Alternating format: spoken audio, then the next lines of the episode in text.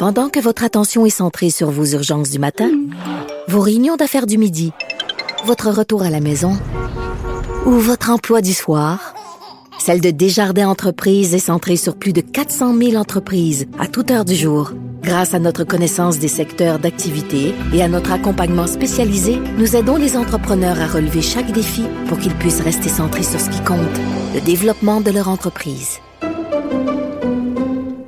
IGA est fier de présenter l'émission À vos affaires. Pour économiser sur votre panier d'épicerie, surveillez les offres et promotions de la circulaire disponible à IGA.net chaque semaine. IGA, vive la bouffe et les bonnes affaires.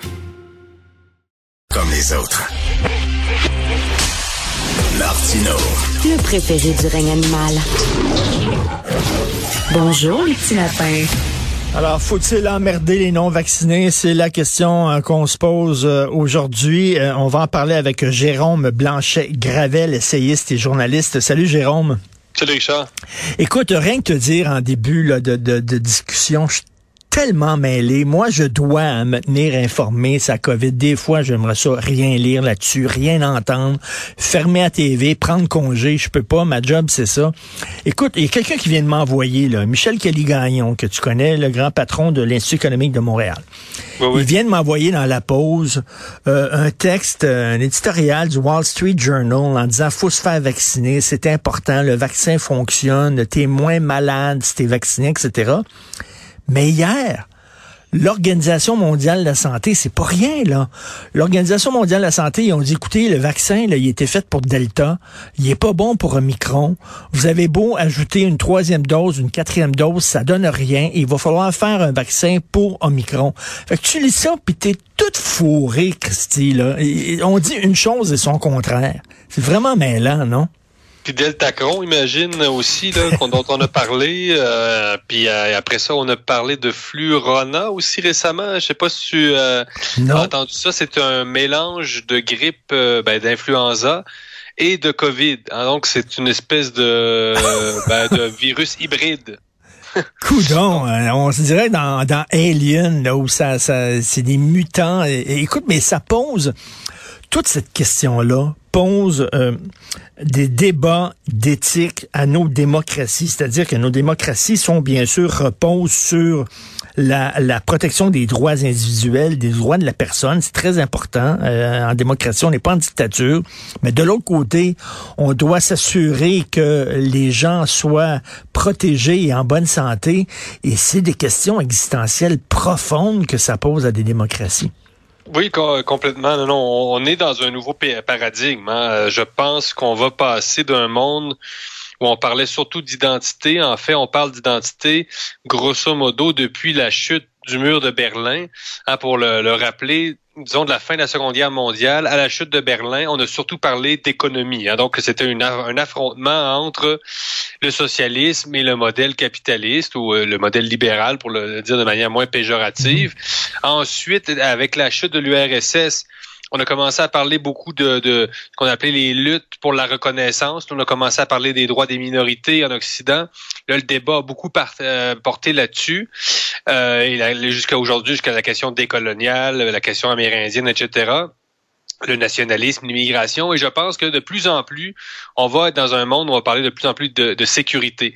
Et pas juste de sécurité sanitaire, là, de sécurité Mhm. aussi euh, écologique, de sécurité psychologique. Donc, c'est ce que j'appelle un peu le, le safe space global.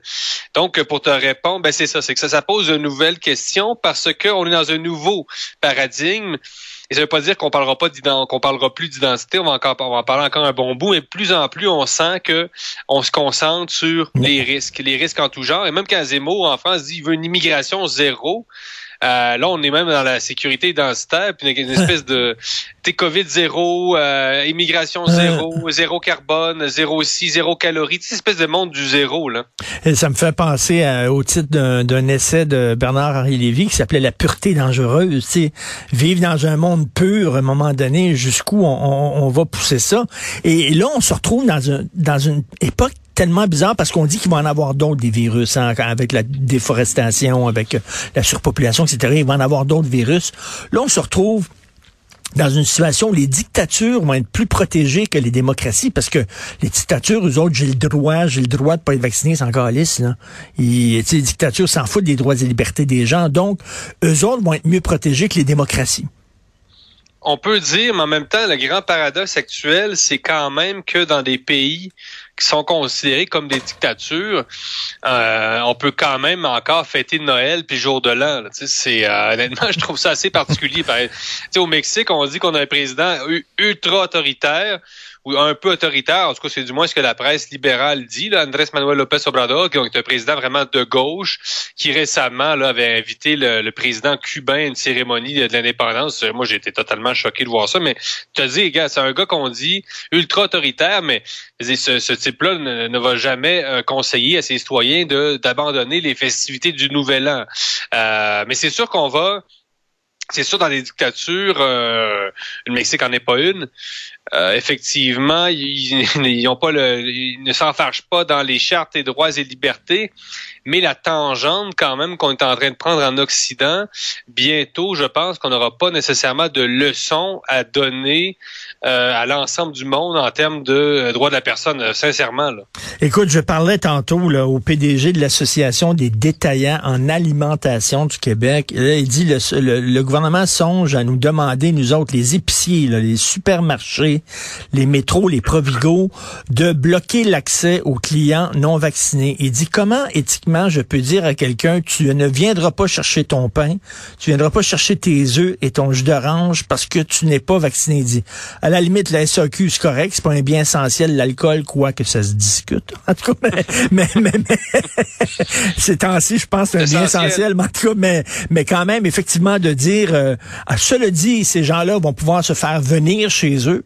Euh, tu fais tes achats en ligne, puis tes œufs, puis ton jus d'orange, tu le fais venir.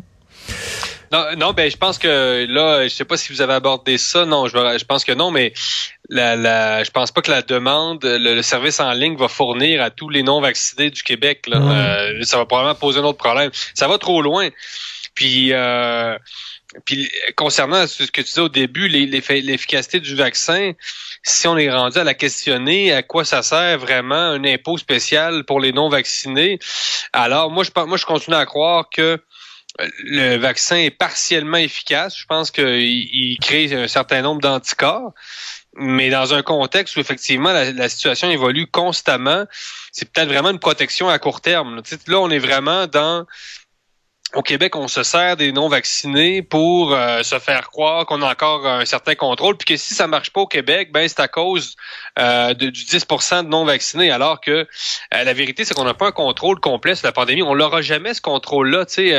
au Québec, on s'est habitué à on s'en remet toujours à l'État. Donc l'État nous protège, il protège notre identité. On s'habitue à, euh, on confie au gouvernement mm. le rôle de protéger le français, de protéger la survie du Canada français.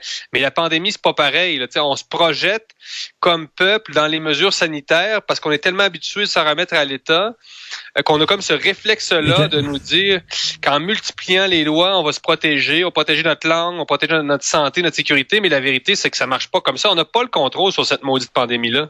Et, écoute, là, c'est rendu que on, on, on demande à l'État de, de, de, de, de, prendre des, des, des solutions extrêmement drastiques. Là. Puis, euh, tu sais, bon, la, la taxe anti-vax, la taxe anti-vax, là, qu'est-ce que t'en penses, toi, de ça? C'est-à-dire que si t'es pas vacciné, tu vas payer un certain montant.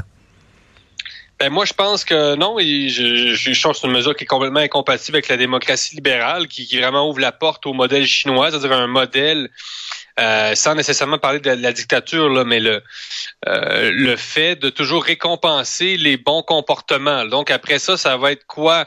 Est-ce que ça va être euh, de, de, de, taxer les gens qui ont des, des véhicules jugés trop polluants? Et remarque, ça, ça, ça existe peut-être déjà. Eh, ouais, c'est ça, mais est-ce que ça peut aller plus loin? Est-ce qu'on va imposer une taxe à des gens qui ont fait trop de kilométrage, euh, à ceux qui n'ont pas fait leur recyclage, bon, à, droite, euh, ceux qui n'ont pas mélangé comme il faut, à droite les bouteilles de plastique, à gauche les, les, les, trucs de styromousse, tu sais, je veux dire, ça, ça, ça crée quand même un modèle d'espèce de, docilité citoyenne euh, qui est quand même nouveau, encore une fois. Là, qui, est dans un nouveau paradigme, une espèce de monde où on compte, il y a des règles, une espèce de, de monde euh, réglementaire. Là. Et Jérôme, par exemple, les tests de dépistage, on dit, ben faites-vous tester, c'est très important. Tu avant d'aller voir, mettons, ta famille, tes enfants, tu te fais tester, si tout est correct. Tu... OK, je veux bien je veux bien, mais mettez les tests disponibles pour tout le monde, tu sais. Là, c'est un système soviétique. Là. Plutôt de dire là, à l'entreprise privée, fabriquez des tests, euh, importez-en, puis vendez-les où vous voulez, dans les supermarchés, dans les épiceries, dans les dépanneurs, il y aurait des tests accessibles à tout le monde. Non. C'est le gouvernement qui va s'organiser de la distribution des tests de dépistage. C'est mm-hmm. à boire. À un moment donné, aidez-nous à vous aider. C'est sûr qu'au Québec, là, euh, on a commencé à en parler, mais il va falloir faire une place au privé, qu'on soit euh, social-démocrate ou pas. On voit bien que là, c'est une question euh, d'efficacité. concernant les tests, euh, je pense pas qu'on que tout le monde devrait se faire tester, hein, dans le sens où là, le gouvernement a un peu utilisé les cas pour justifier ses mesures. Par exemple, je te donne un exemple au Mexique. Il y a trois semaines, j'ai eu commencé à avoir une bonne grippe. Ah. Et et je me suis rendu dans euh, ben, dans un hôpital sur, pour euh, ben, pour vérifier ce que j'avais. Et euh, d'ailleurs, c'était extrêmement efficace. Un hôpital public.